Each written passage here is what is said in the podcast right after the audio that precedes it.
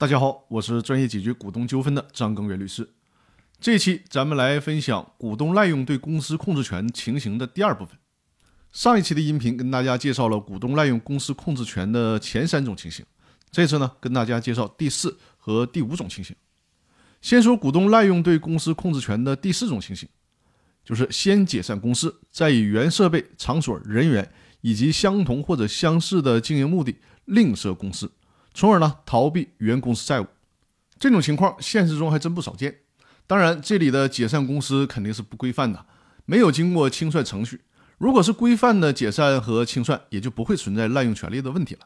这种滥用公司控制权的行为呢，会直接的损害公司债权人的利益。公司债权人有权要求该股东对公司的债务承担连带责任。股东滥用对公司控制权的第五种情形，就是法院在制定规则当中所惯用的兜底条款。也就是说呢，股东滥用控制权的其他情形，实践当中还存在着各种各样的滥用控制权的行为，所以说需要有这样的一个兜底条款。我们现在所学习的《九民纪要》的第十一条，其中第二款规定了一个横向否认的规则。所谓的横向否认，指的是呢，控制股东控制多个子公司或关联公司，其滥用控制权，使多个子公司或关联公司财产边界不清、财产混同、利益相互输送。丧失人格独立性，沦为控制股东逃避债务、非法经营，甚至是违法犯罪工具的时候，就可以综合案件的事实，相互否认子公司或关联公司的法律人格，从而呢可以判令相互承担相应的连带责任。这可是一个很重要的概念，因为我们经常谈到人格否认，通常指的是纵向的否认，也就是否定公司人格，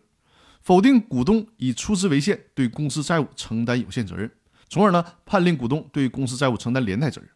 而横向否认就更厉害了，它是不限于否定股东的有限责任，而是对控制股东控制下的子公司或者关联公司相互否认人格，相互的承担连带责任。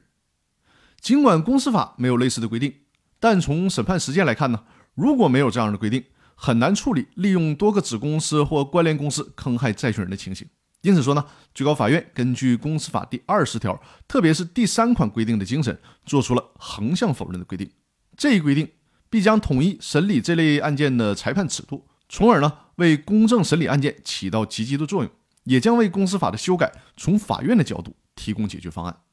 那好，本期分享的内容就到这里，更多问题我们下期继续交流。感谢各位的收听。